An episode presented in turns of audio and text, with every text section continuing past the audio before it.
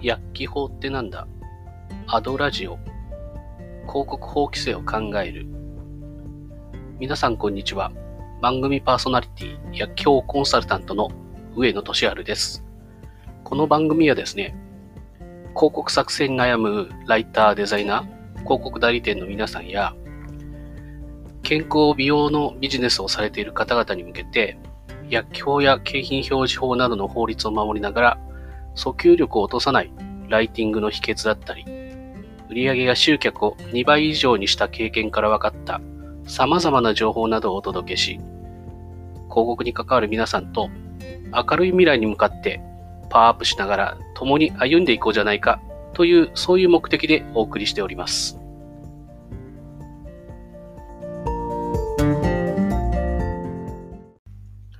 さて、今回はですね、まあ、生態サロンのまあ、景品表示法においてのですね、まあ、広告違反事例ということでね、また一つね、お話をしていきます。これはですね、まあ、何年か前の話にはなっていくんですけども、ま、結構大きい、まあ、300店舗ぐらいやってるお店ですね。で、まあね、一度はね、見かけて、見かけたことのあるようなね、サロンチェーンになっています。まあ、すごくね、集客もうまくて、まあ、ホームページ等もね、すごく綺麗に書いてるところだったんですけども、まあ、結局ですね、そのホームページの中で、まあ、景品表示法の違反という形で、えー、と今回はですね、あの指導という形ですね、この文言を変えてくださいというところで指導が入って、まあ、あの、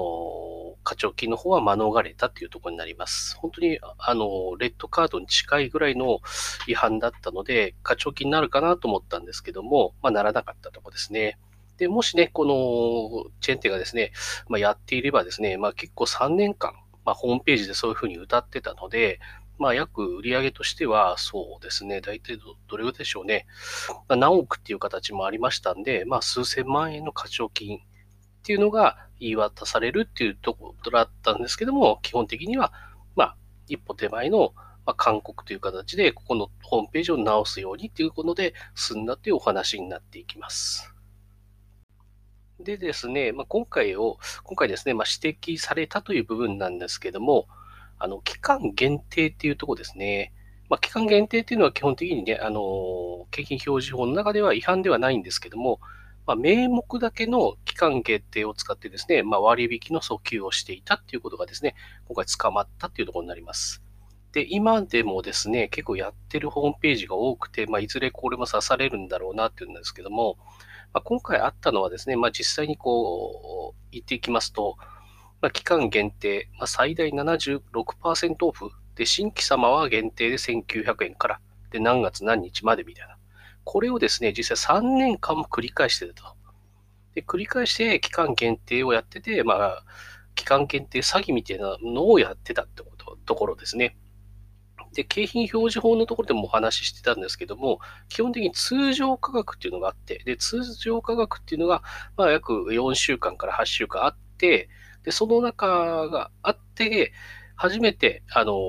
言えるんですけども、まあそういうところもなくですね、まあ最初からずっとこの割引価格で、ずっとこう、限定限定という形で訴求をしていたというところになってきます。で、やっぱりですね、これはですね、あの、作る方がやっぱり甘かったところがあったんですけども、やっぱりですね、こういう期間限定っていうのは、まあ、景品表示法的に大丈夫っていうだけしか思ってなくて、さっき基本のところなんですけども、例えば8週間のうちに通常価格を4週間以上売っていれば、その後の割引価格は書いていいですよっていうところが分からなかったっていうところで、今回違反違反になってるというところになります。で、まあ、具体的にですね、まあ、どういうことを書いてあったかっていうところなんですけども、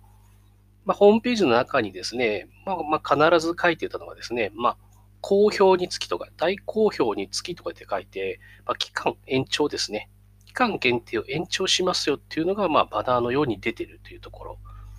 で、あと、キャンペーン期間っていうのも毎月のように、7月30日まで、6月30日まで、8月31日までと、もう1ヶ月ごとにずっと変えてるんですね。でだから、ある意味、まあ、ある意味ですね、こういうこう期間限定をずっと延長しているっていうところを見せて、まあ、あの訴求をしていたっていうのが指された部分になっていきます。なので、もう毎月のように好評につけ延長で、大好評につき延長という形で、1ヶ月ごとにずっとそれをやって、まあ、3年間それをずっとやり続けたっていうところになりますね。なので、ある意味、こう、なんでしょうね、期間限定詐欺と、やっぱり行政は思ったようで、まあ、そういうところをやっぱ見逃さなかったっていうところになりますね。それでですね、毎月のようにやっぱりキャンペーンの名前は少し変えてはいます。夏の準備へのキャンペーンだとか、で、生態の秋だとか、お得に体を整える冬のキャンペーンとかっていうのふうに書いてあるんですけども、その前の文章でやっぱり大好評につきとか好評につき、まあ、期間延長という形で、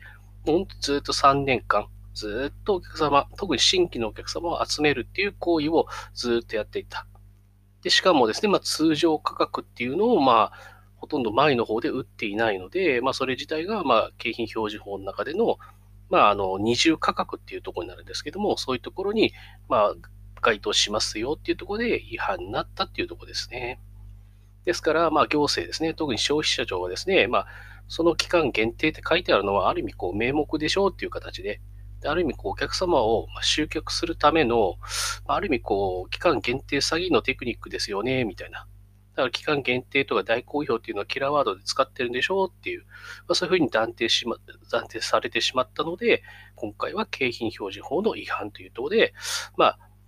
指導っていうところになってしまったっていうところになりますね。なので、ある意味、こう、キャンペーンのタイトルをですね、まあ、ちょこっと書いただけではですね、やっぱり不十分で、まあ、NG という形で今回、こういうふうな通知が出てきましたので、まあ、今やってるね、あの、サラオさんとか生態さんでも、やっぱり期間延長的なキャンペーンでずっとこう新規顧客を誘導するっていう、まあ、ある意味広告はですね、まあ、今後はね、捕まるというところで、今回違反事例が出てるので、まあ、例えば生態などのサロンさんとかで今後ね、広告を作っていくっていう人はですね、こういうところは気をつけましょうっていうところを今回はお話ししてきました。